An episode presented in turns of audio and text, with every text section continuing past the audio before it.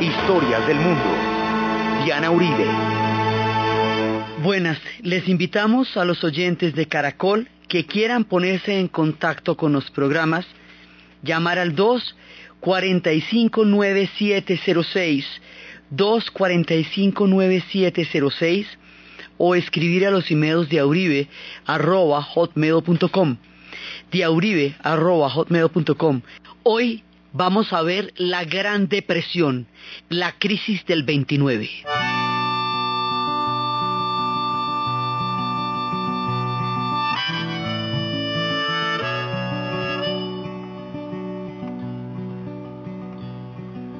Men walking along the railroad tracks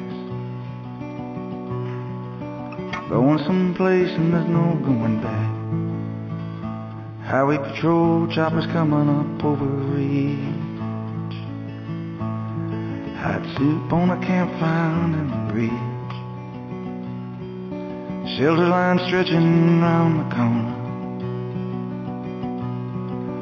Welcome to the new world order.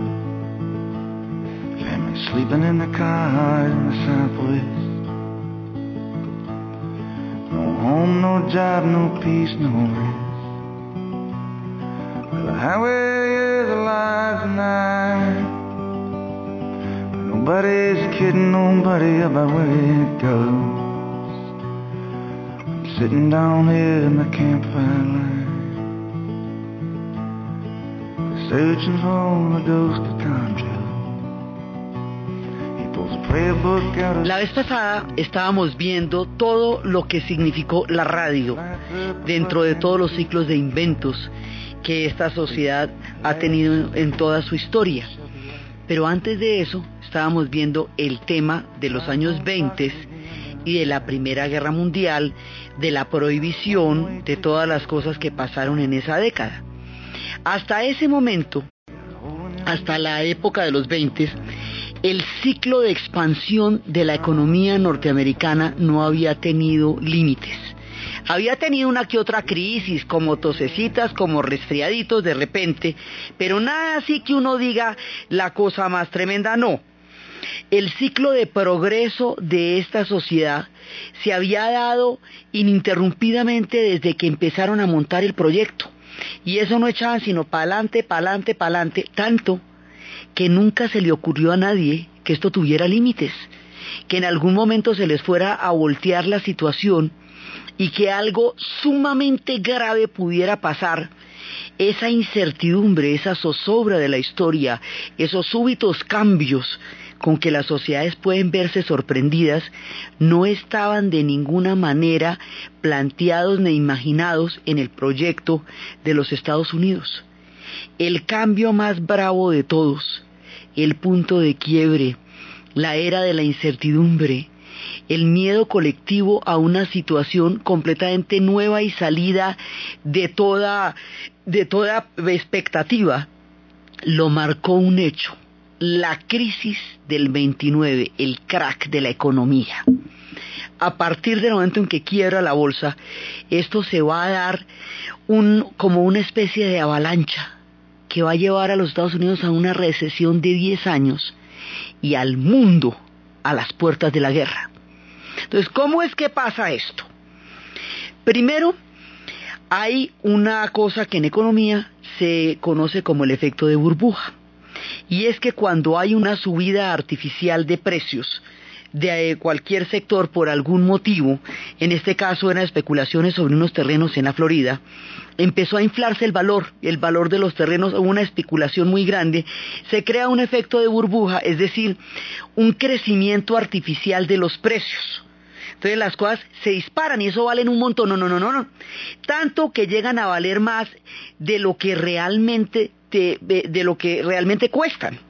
Entonces esto, como no corresponde a lo que cuestan las cosas, sino a un valor artificial, como es una burbuja, se llama una burbuja porque eso se puede reventar en algún momento. Entonces, efectivamente hay un momento en que se revienta porque está montado sobre la especulación y no sobre el valor real de los, o sobre, no sobre la actividad de los negocios. Entonces hay un momento en que se reventó esa burbuja que era toda la especulación en la bolsa sobre acciones derivadas de unos terrenos en la Florida. Al reventarse esto, se creó una crisis de confianza, porque de un momento a otro eso bajaron los precios de las acciones hasta que esto llegó a un punto de quiebra. Entonces, ahí, cuando hay una pérdida de confianza, se desató un pánico financiero. Es decir, la gente salió corriendo a sacar del banco su dinero, toda al mismo tiempo. Los bancos funcionan bajo la lógica de que no todo el mundo va a sacar la plata al mismo tiempo, porque ellos no la tienen todo el tiempo ahí, la están moviendo. Si todo el mundo llega por el billete a la misma hora, pues se quiebra el banco. Entonces empieza a quebrar el banco, lo que lleva a una crisis financiera. Cuando se llega a una crisis financiera, se derrumba el crédito, es decir, no hay con qué prestarle billete a la gente porque los bancos no tienen plata porque todo el mundo la sacó al tiempo. Al no haber con qué prestarle billete a la gente, no hay liquidez, no está circulando el dinero, entonces la, eh, la gente no tiene con qué invertir.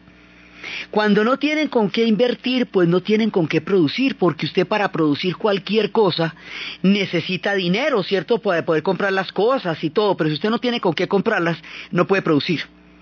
Si no puede producir, entonces no está llegando producción a ninguna parte, no hay con qué consumir, tampoco se puede consumir. Eso se forma un ciclo en el cual si usted no puede producir y el otro tampoco, tampoco puede consumir, usted no puede mantener el empleo de la gente porque no tiene con qué pagarles. Entonces se para el empleo. Y esto va a generar un desempleo gigantesco y a eso, o sea, a este fenómeno que es como una reacción en cadena, que va desde la quiebra de la burbuja, o sea, del crecimiento artificial de la economía, al pánico financiero que desocupa los bancos, al crédito que se cae, que hace que la producción no se pueda llevar a cabo, que hace que no se pueda consumir y que esto nos lleve al paro y al desempleo y a que no podamos hacer nada. Esta cadena de acontecimientos, de suyo catastróficas en la economía, se va a juntar con otro mal terrible, porque esto es como una suma de males, lo que llamarían una tormenta perfecta, eso cuando se unen los tifones, los ciclones con el huracán y el barco se hunde. Entonces, a esto se le añade un fenómeno que es el que da como la imagen visual tan terrible de la Gran Depresión. Es que hubo una sequía la cosa más impresionante porque todo el tiempo que se llevaba explotando la tierra con el tractor mecánico, el tractor mecánico araña la tierra y va, erosionando la capa de la superficie, la primera capa de la tierra, hasta que ya la tierra no se puede sostener porque fue un efecto de explotación, de sobreexplotación de la tierra. No es que desde el momento en que cayeron las naciones indias, desde el último momento en que abandonan las praderas, esas praderas van a ser utilizadas también como proyectos agrícolas. Esos proyectos agrícolas se van a dar con un carácter industrial. Primero es a mano, arando, pero luego cuando llegue el tractor mecánico, eso va a producir un tipo de extracción de la tierra que la agota. Entonces hay un momento en que se agota la tierra y va a haber una sequía. Además, esto hace que una capa de polvo enorme se levante y se levante y se levante. Es decir, la tierra se la lleva el viento literalmente y al llevársela el viento no se puede cultivar y una polvareda inmensa, inmensa va a cubrir todas las granjas donde la gente antes tenía la comida y cultivaba. A esto lo vamos a llamar el tazón del polvo. ¿Sí? The Bowl Dusk, porque era, porque era, tenía la forma, digamos, de un tazón y era una polvareda inmensa. Ustedes deben haber visto imágenes en las películas donde hay polvaredas inmensas, carros saliendo a ninguna parte. Esto sucedió en los estados de Kansas, de Oklahoma, sucedió en varios estados. De Kansas, el del mago de Oz. Ahí en la pesadilla de Dorothy, digamos, en el sueño que ella alcanza a tener, se levanta un viento de estos y todas esas cosas. Pero en el estado de Oklahoma, la idea, digamos, toda esta gente que tiene que salir de sus tierras, porque el polvo se las lleva, se las lleva el viento, se van a ir en los carros Ford hasta que se les acabe la gasolina, tratando de buscar las oportunidades al otro lado en California. A estos se les van a llamar los Okies, es decir, la gente de Oklahoma, generalizando, porque eso es como en seis estados que ocurre, el fenómeno de esta gente campesina emigrando a buscar en California el sueño de una comida y una oportunidad que su tierra le acaba de negar. En ese momento los granjeros se van a ninguna, pues a California. Pero es que al llegar a California eso no quiere decir, primero tienen que atravesar, pero casi un continente, pues todos los Estados Unidos para llegar allá. Pero además no tienen gasolina. Entonces, por un lado, no hay empleo. Por otro lado, la tierra les hace esa mala pasada y no hay comida tampoco. No hay circulación en la economía y esto se va complicando, complicando. Lo que no sintieron los, los americanos con la Primera Guerra Mundial, porque todo el desastre fue para los europeos, esa, digamos, ese remesón en la conciencia de los europeos que los hizo sentirse que habían atravesado un túnel terrible con la Primera Guerra Mundial, eso es lo que les va a producir a, los, a la gente de los Estados Unidos la Gran Depresión. Es uno de los golpes más fuertes a la conciencia colectiva por el grado de tragedia y de desesperación a la que llegaron en la época de la Gran Depresión. Entonces empiezan en ese momento las sin salidas para todo el mundo, o sea, todo el mundo queda bloqueado. Y en ese momento hay un gran escritor que se llama John Steinbeck. John Steinbeck quiere retratar el drama de los emigrantes que habían logrado tener una tierra y todo y de pronto le pasa una calamidad de estas y no hay empleo y salen en un carro una familia para buscar ese destino en California, una historia de los Okies. Esa familia tiene el nombre de nombre literario de Tom Joad y es la familia Joad. Y estos personajes eh, de una novela brillante que se llama Las uvas de la ira van a ser llevados al cine por John Ford y va a ser el personaje de Tom Joad va a ser encarnado por Henry Fonda y van a contar esa historia. Es una historia durísima es una historia de injusticia, de solidaridad, de fe, de tragedia. Se les queman los, eh, los sembrados, viene, tienen que atravesar todas partes, eh, abusan de ellos los policías. Joe dicen que mató a un policía y tiene que huir, el, el, agua se lleva sus propiedades, bueno, eso les pasa en una cantidad de cosas, el hijo se va a luchar por allá a buscar mejores condiciones, la madre tiene que sacar adelante con coraje y con sus dos hijas el proyecto familiar. Es una historia dura, impactante, emocionalmente muy fuerte, que se convierte en el arquetipo de los granjeros durante la Gran Depresión. A esa historia y a esos personajes, años más tarde, un heredero espiritual del espíritu que, que animaba esto, va a ser Bruce Springsteen. Bruce Springsteen va a ser un, un disco, un disco que lleva el, digamos, como la esencia de lo que estaba pasando en la depresión, trasladado al fenómeno de los ochentas, cuando empieza a empobrecerse una parte de la sociedad americana y, empieza a hablar de una América de perdedores, una América profunda. A ese disco lo llama por las uvas de la ira, El fantasma de Tom Joad. Es la canción con la que empezábamos y es un relato de la pobreza y la sin salida y dice que donde quiera que eso pase, están buscando el fantasma de Tom Joad.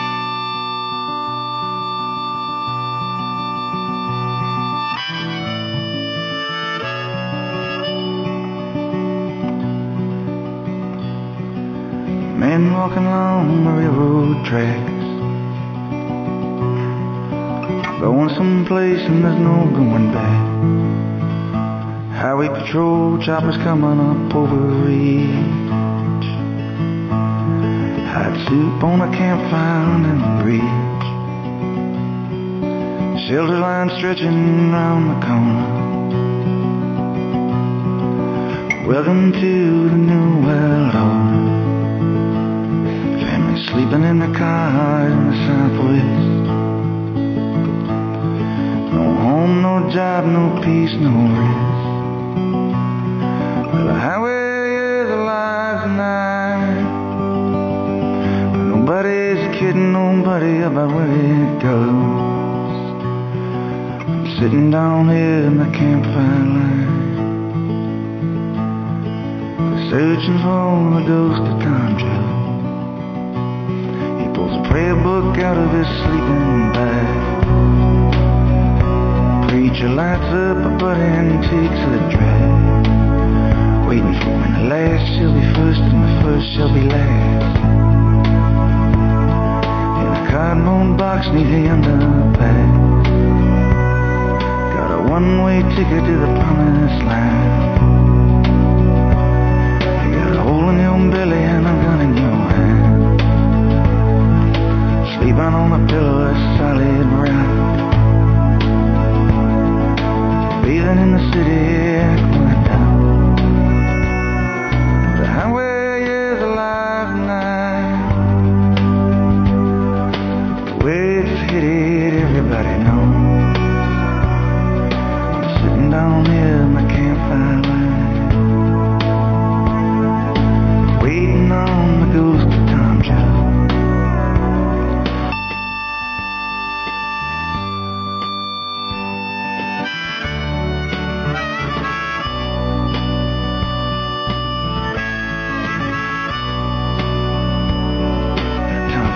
Estas son historias que va a transcribir en otra época, pero de la misma circunstancia, de los hombres caminando por las, eh, por las líneas férreas, de la gente yendo de un lado al otro, de en los campamentos, saliendo de ninguna parte y tratando de buscar una esperanza que no tienen casa, que no tienen trabajo, que no tienen paz, que no tienen descanso a través de las autopistas, llegando a todas partes, buscando una oportunidad. Esta gente que va así a la deriva, en la pobreza, víctimas de órdenes económicos, de órdenes históricos, porque hablan de un nuevo orden acá, ellos están buscando el fantasma de Tom Joad.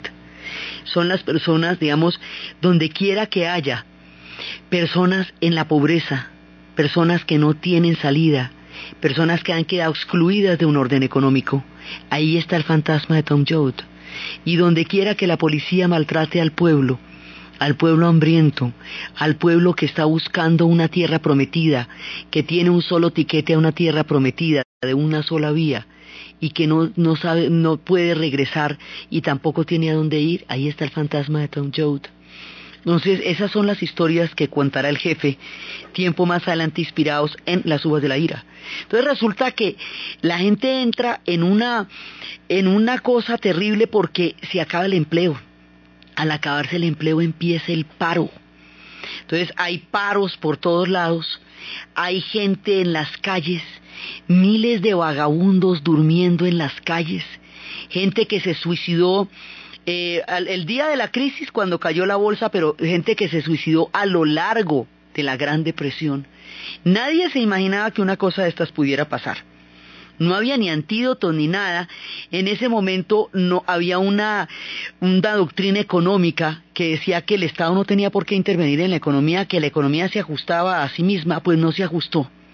El gran banco de la Reserva Federal hasta ahora se había creado y todavía no sabían muy bien cómo funcionaba eso, porque se había creado en la época de Morgan en una pequeña crisis, pero en una crisis de ese tamaño no se sabía cómo era que el banco tenía que manejar esto. Nadie tenía antídotos. Entonces, el, el problema del empleo se va a volver un problema de un tamaño, porque es que si son millones de personas sin trabajo ahí, después de que aquí no había faltado trabajo para nadie, mire todo el ciclo de expansión que se había hecho, acuérdese que eso lo que había era tierra para cultivar, cosas para hacer, inventos para hacer, o sea, eso esto, esto era pura, digamos, pura expansión, puro progreso, pues no, la idea de que el progreso es ilimitado, que es una espiral, que el hombre cada vez va a llegar a cumbres más altas, todo ese optimismo histórico que había creado la nación se va a ver confrontado con este batacazo tan tenaz que es la crisis del 29. Eso empieza en el 29, pero va a durar hasta el 39. Son 10 años. Entonces, esto va creando una serie de efectos. El sector más, digamos, uno de los sectores más agotados, pues son los de la tierra, los campesinos. Lo que después llevará a todo un replanteamiento sobre la agricultura, porque acuérdese que el proyecto Farmer, el proyecto granjero, es la esencia de para qué se conquistó el oeste. Entonces, si en el oeste no hay comida, si toda la despensa no funciona, pues aquí se ha- hace agua el proyecto por un lado muy grave, que es el lado de la comida, el lado de los campesinos. El otro sector, que va a salir golpeadísimo, que va a pasar las más duras, son los trabajadores el movimiento obrero. Entonces, aquí el movimiento obrero se había hecho desde hacía, había empezado a, media, a finales del siglo XIX en Chicago. Había empezado por la búsqueda de las jornadas de ocho horas. Primero pasar de 16 a 12 horas y luego a 10 horas hasta pasar a ocho horas. Ocho horas para vivir, ocho horas para trabajar, ocho horas para dormir. Lo que hoy es el límite legal el derecho a las ocho horas, tocó pelearlo por ahí unos 60 años. Entonces eso fueron manifestaciones y va desde, desde los movimientos para pedir las ocho horas, pasando por enfrentamientos donde hubo muertos, donde la policía le, le disparó a la gente, hasta juicios a los que organizaron las jornadas de las ocho horas en las cuales fueron ejecutados. A eso se les llaman los mártires de Chicago. Por esas jornadas es que se celebra en el mundo el primero de mayo, por la jornada de las ocho horas. Por eso es que se hace el Día del Trabajo. Eso es un proceso que se va dando en diferentes etapas y que tiene como epicentro la ciudad de Chicago. Ahí es donde empieza, digamos, el tema de las ocho horas. Y va a ser una cosa por el mismo carácter pragmático de los estadounidenses. Cada vez que se hace una jornada de esta se hace por, por un motivo específico. Entonces ahí empiezan a formarse los sindicatos y los sindicatos tienen una historia, en, inglés sindicato se llama union, y tienen una historia bastante larga, tienen de las historias de los emigrantes, gente que venía de todas partes, de la influencia que viene de Europa, vienen anarquistas, vienen socialistas, viene gente de todas partes, el anarquismo en ese momento es una doctrina que tiene muchos matices, algunas personas estuvieron involucradas en actos terroristas, pero no era ese el contenido esencial de lo que del planteamiento tal como venía de Europa, aunque hubiera gente ahí que estuvo metido en eso. Digamos, ahí había de todo como en botica. Entonces van llegando las oleadas de migrantes de una Europa que se está desbaratando. En esas oleadas de migrantes llegó un personaje sueco que se llamaba Joel Emanuel Hanklut, pero bueno, con ese nombre el tipo no va a ninguna parte, entonces se rebautizó Joe Hill, porque pues para que lo puedan llamar de alguna manera. Este tipo es el hijo de un trabajador ferroviario que había nacido en Suecia y cuando sus padres murieron, él era un músico, tenía una formación en el órgano, en la guitarra, en el violín. Cuando sus padres mueren, el hombre se va para Estados Unidos, como todos los emigrantes, buscando el sueño americano, y cuando llega, empieza a ver que hay una cantidad de injusticias y se va a meter en unos, en unos movimientos que se llamaban los wobblies. Los wobblies son los primeros, los, trabajadores del muelle, de los trabajadores portuarios que empiezan a ser los primeros sindicatos. Entonces, esto va a ser toda una consigna política, va a ser todo un movimiento, él va a formar parte de los Wobblies. Después, en un momento dado en Tijuana, va incluso a estar eh, de la mano de la gente que estaba peleando contra Porfirio Díaz y va a ser un activista político que va a crear a través de la música una manera de transmitir la búsqueda de todos estos derechos de los trabajadores de los cuales él va a ser uno de los líderes. Ese personaje va a ser un ícono en la canción protesta, en la formación de los sindicatos. Los sindicatos estuvieron sometidos a muchísimos problemas antes porque primero eran declarados ilegales porque se les consideraba monopolio. La ley antimonopolio que se había hecho para parar a Rockefeller, para que no hiciera todas esas transacciones en las cuales dominaba todo un sector, no se la aplicaron a los grandotes sino a los chiquitos, o sea, a los sindicatos. Entonces, había, había problemas con eso, por otro lado, esto era a bala, cada las manifestaciones eran a bala y también los otros respondían a bala. Esto tiene una historia muy complicada. Entonces, este personaje va a cantar a todo lo que está pasando y estos sectores que se han venido desarrollando van a tener, digamos, la historia de Joe Hill es de hasta 1915. En 1915 a él lo van a implicar con cargos impuestos, digamos, con cargos falseados en un asalto a una tienda donde murió el propietario y el hijo. Y sobre la base de ese cargo lo van a ejecutar en 1815. Él recorre todos los Estados Unidos y llega hasta California y luego va a Utah y va a San Diego y va a todas partes llevando el mensaje de lo que él cantaba.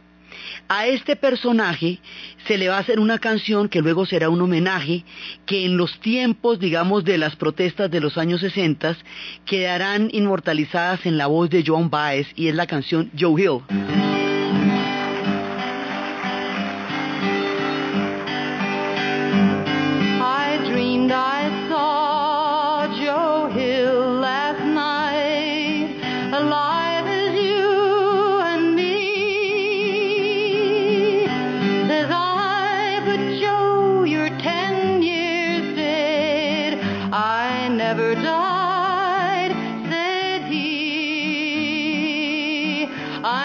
died, said he.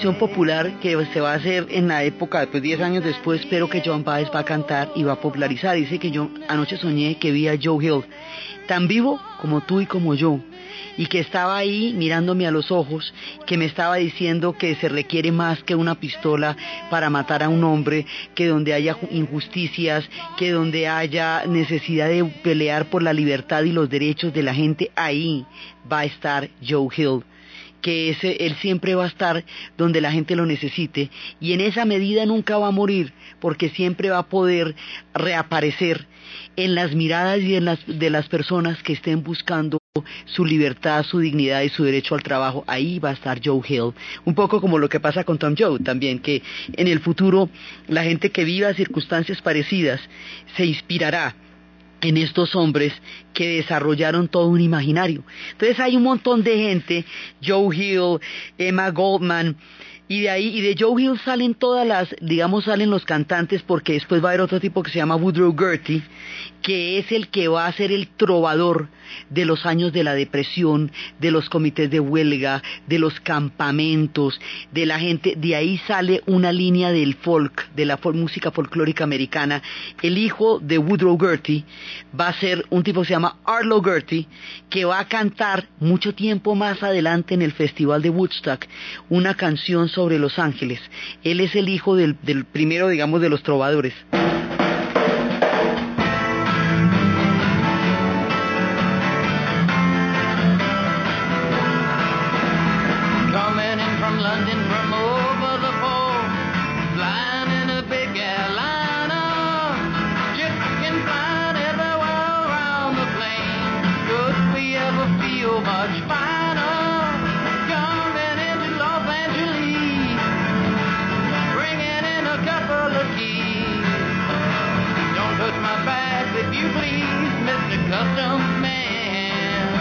Y de esa herencia, de este filón, va a venir uno de los hombres que en su tiempo y cuando reciba, digamos, toda esta mirada musical, va a transformar la conciencia de su época histórica, Bob Dylan, el gran profeta. Él viene de esta línea. De esta línea viene John Baez. Y de esta línea vendrá Bruce Springsteen, que es el que nos está cantando las historias de Tom Joad. Es decir, aquí se ve forma toda una beta de la música folclórica americana, que es canción, lo que nosotros aquí llamaríamos canción protesta. O sea, esto sería el equivalente a la nueva canción o a la canción protesta en América Latina. Es el equivalente de ellos. ¿sí? Entonces, viene todo el movimiento obrero y ahí hay una cantidad de cosas porque hay momentos, sobre todo vienen diferentes oleadas y van buscando siempre alrededor de la jornada, de las ocho horas y de los salarios, más que un marco conceptual o ideológico, el tema aquí son los salarios y las jornadas. Todo esto que se tuvo que conquistar y todo esto que, digamos, determina las condiciones de trabajo de la gente. Aquí la idea es que la productividad se vaya a reconocer sobre el derecho de la dignidad de la gente. Esa era la pelea. Entonces, como eso viene de Europa, porque es en Europa donde también empiezan todos los movimientos sindicales, cuando pasa la Primera Guerra Mundial, viene una oleada de intolerancia como habíamos visto, en el momento en que estábamos contando el, síndrome de posguerra en Estados Unidos, una idea de que todo lo que viene de Europa es tropel, el lío, y más cuando va a pasar una cosa complicadísima y es que un anarquista eh, sí va a matar a un presidente de los Estados Unidos. Y eso va a generar una xenofobia, la cosa más impresionante.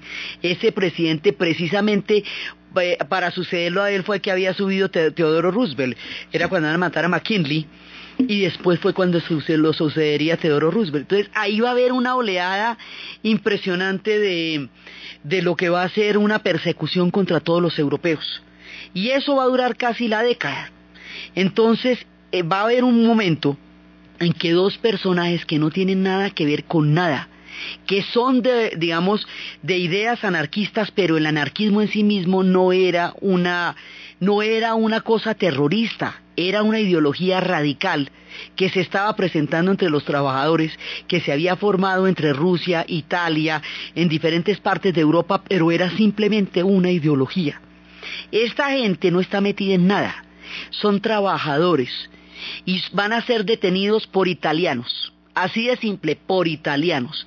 Los van a vincular con un asalto del que nunca se les pudo probar nada les van a crear testigos falsos. Un juez los va, les va a montar un proceso ficticio que es el first hire y va a insistir en sus testigos. Ellos ponen a todo el barrio que estaba ahí en el momento del asalto para que testifique que ellos no estaban involucrados. Un niño sabía que había trabajado con uno de ellos todo el día en cuestión pero no toman en cuenta el testimonio de la gente porque porque son italianos los que testifican, entonces consideran que todos se tapan con la misma cobija, es decir, que un italiano no tiene palabra. La migración era de ese tamaño para los italianos, hoy por hoy es así para nosotros. Entonces, resulta que, mejor dicho, no hacen caso omiso de todo de las pruebas de la legalidad del Estado de Derecho de todo y después de un agónico juicio de siete años los van a ejecutar contra todos los pedidos de perdón de todo el mundo. Esto es una de las injusticias, digamos, que quedaron fraguadas en la historia. Estos dos personajes se llamaban Nicola Sacco y Bartolomeo Vanzetti. Sobre ellos se habrá una película, alrededor de eso habrá una, toda una canción y esto que vamos a escuchar es un homenaje que hacen a Nicola Sacco y a Bartolomeo Vanzetti.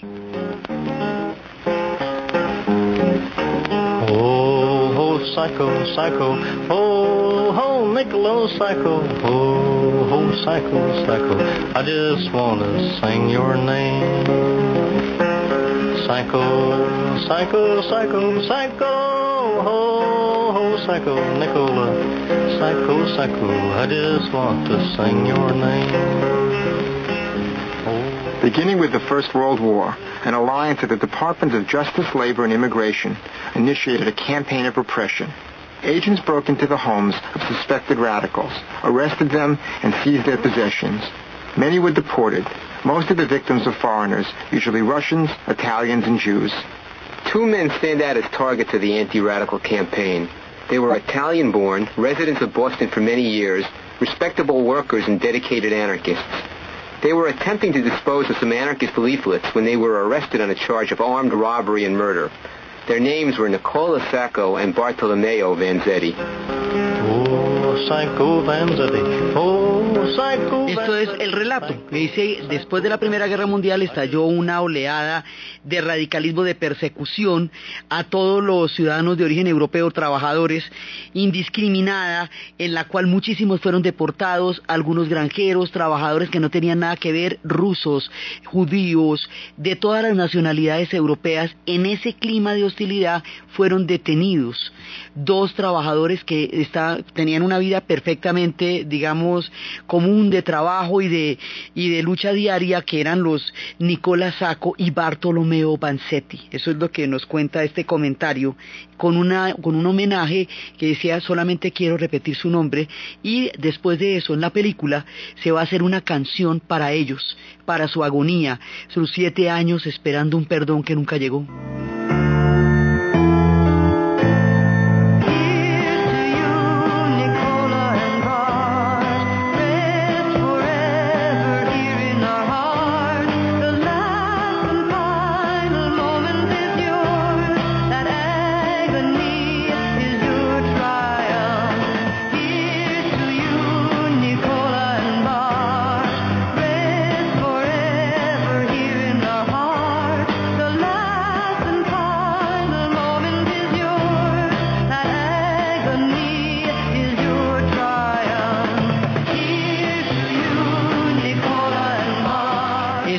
Ustedes, Nicola y Val.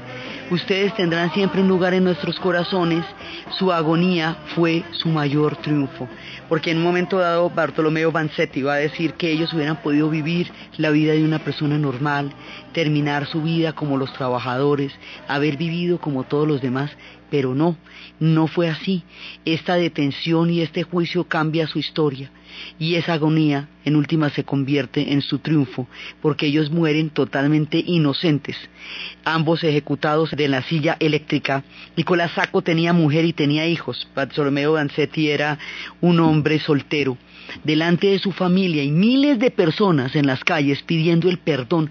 Todo el mundo pidió el perdón por Sacco y Vanzetti. Y esto es un episodio parecido a lo que después sucedería con los Rosenberg. En los casos en que realmente se, pide el perdón nada, er, no se echaban para atrás, estaban en una época de una xenofobia terrible y ser europeo era ser sospechoso de venir a generar problemas y así fueron sacrificados en esta oleada de intolerancia Nicolás Sacco y Bartolomeo Vanzetti, una de las grandes injusticias.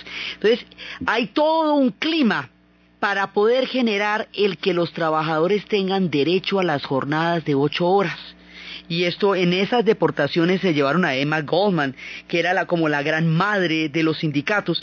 Esto también es toda una historia en Estados Unidos, una línea de continua, que es la formación de los sindicatos, que va desde esta época hasta una película en los 60 que se llama Norma Ray, todas las historias de la formación de los sindicatos.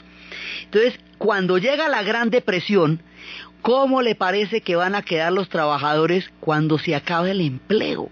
Entonces ya ni siquiera hay jornadas, ya ni siquiera hay nada, porque lo que va a pasar es que no hay trabajo para nadie. En esas condiciones, pues usted no puede imponer ninguna condición, porque la cosa está verdaderamente dramática.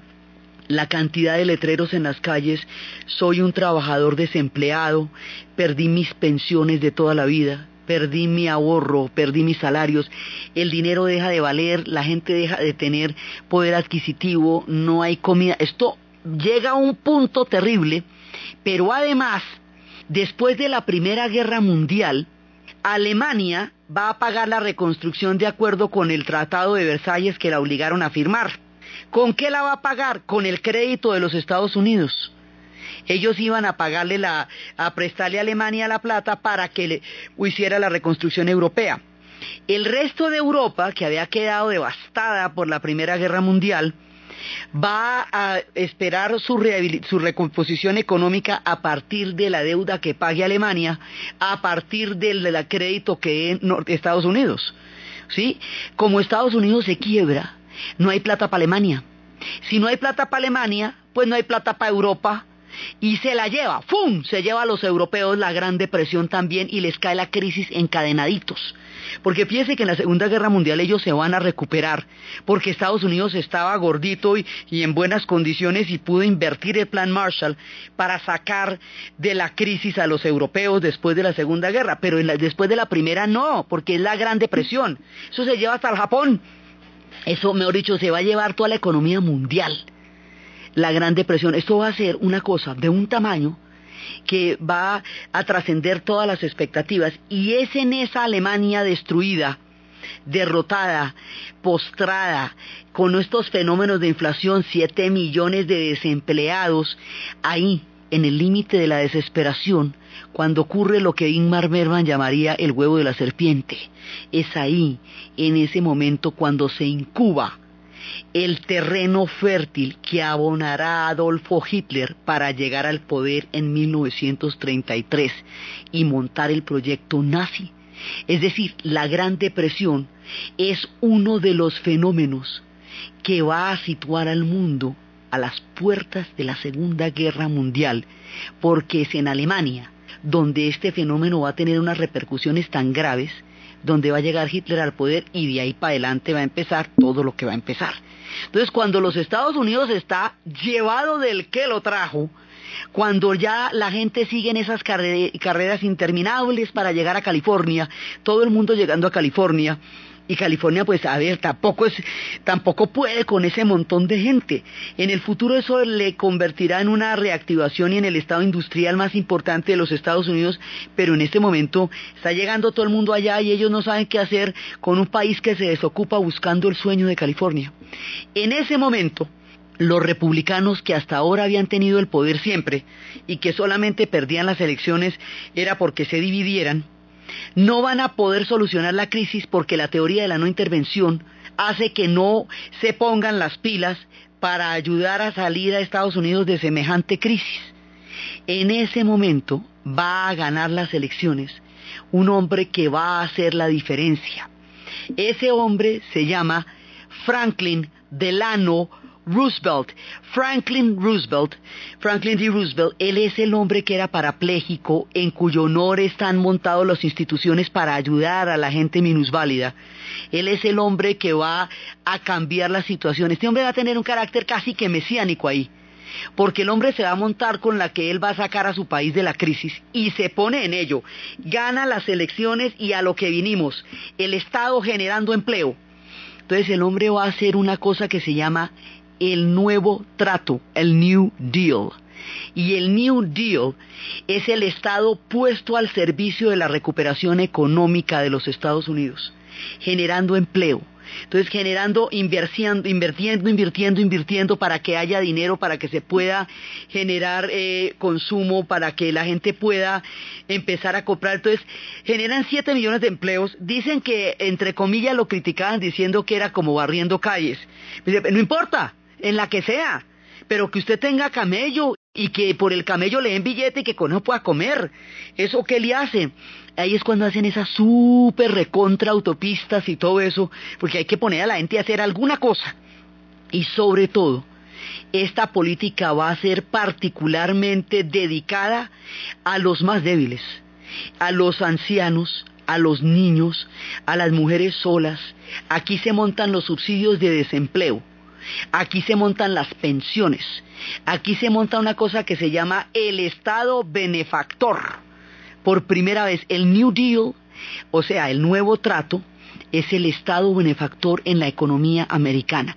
Más adelante en Inglaterra, después de la Segunda Guerra Mundial, cuando haya terminado toda esa historia del pueblo inglés, es que dirán que los ingleses deben recibir un beneficio comparable al sacrificio tan grande que hicieron y que por eso deberán recibir seguridad social de la cuna hasta la tumba. Pero eso va a pasar es después de la guerra. En Estados Unidos pasa antes como una medida para sacarlo de la depresión, porque el tipo dice, esto va a durar 10 años, esto no se va a acabar. Entonces hay que generar un montón de condiciones para que la gente coma. Y el teórico, el economista que está detrás de este planteamiento es John Maynard Keynes, el famoso Keynes. Entonces es a ver cómo vamos a reactivar la economía y a ver cómo se le va a dar a la gente condiciones de vida. Y es el Estado benefactor. Y es ahí cuando legalizan los sindicatos.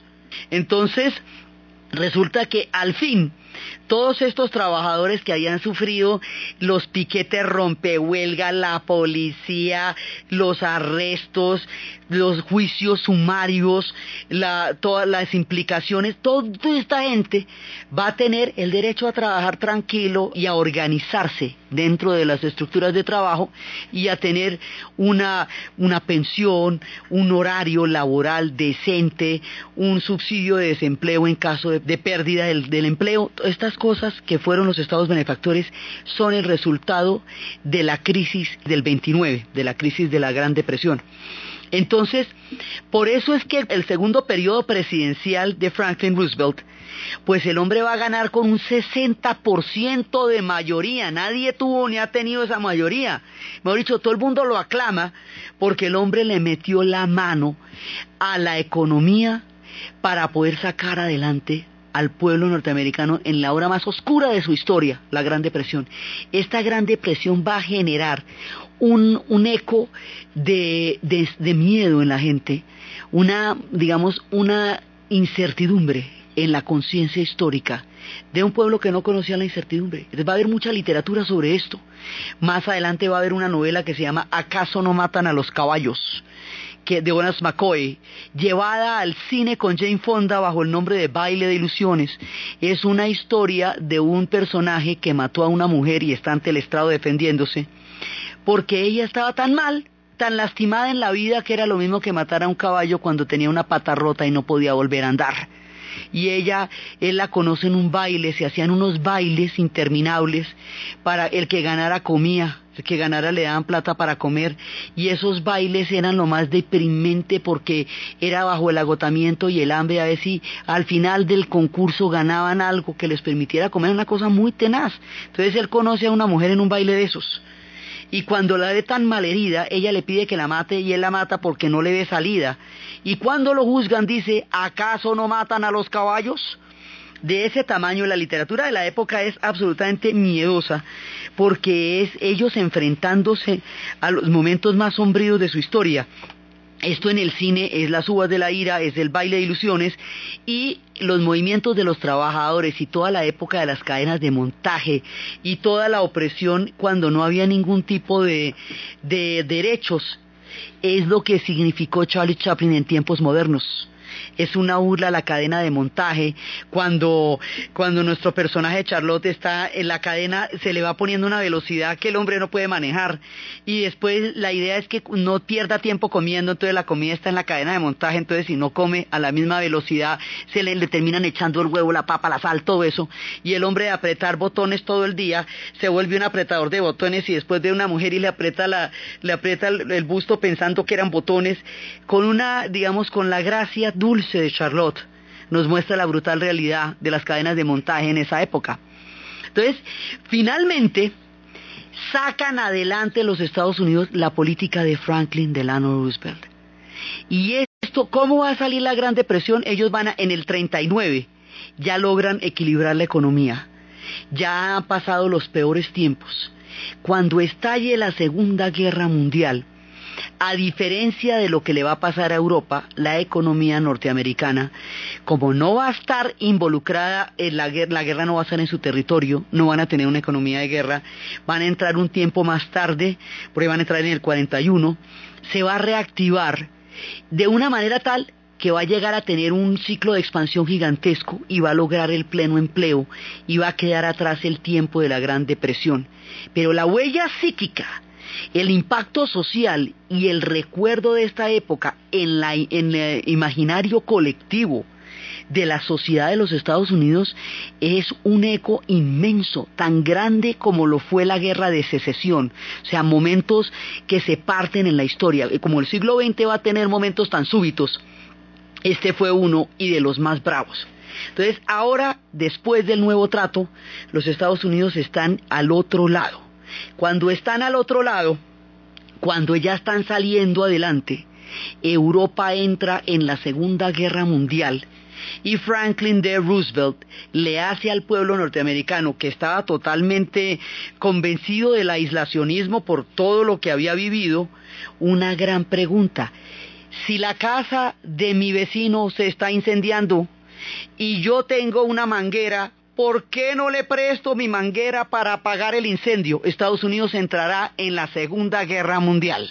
Entonces, desde los espacios de la gran sequía, de toda esta polvareda dejando en los estados de Oklahoma y de Kansas, de los carros interminables buscando la vida en California, de Tom Joad y las uvas de la ira, de Steinbeck, de la literatura de esa época, del baile de ilusiones, de la crisis de los ahorradores, del empleo que no se acaba, de Joe Hill, de todos estos personajes que tuvieron y vivieron en esta época hasta la recuperación de uno de los episodios más duros en la historia de ese pueblo, los únicos que sobrevivieron, la única industria que no dio pérdidas, la única que siguió creciendo fue el cine, la máquina de los sueños, porque en un tiempo tan duro como el que estaban viviendo, lo único que quería la gente era ir a cine y olvidar ver fastuosos escenarios,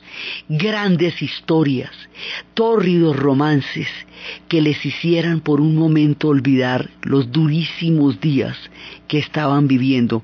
Solo Hollywood mantuvo un hálito de esperanza a través de la máquina de sueños y de las ilusiones en esos tiempos tan duros de la era de la depresión. En la narración de Ana Uribe, en la producción Jessy Rodríguez y para ustedes feliz fin de semana.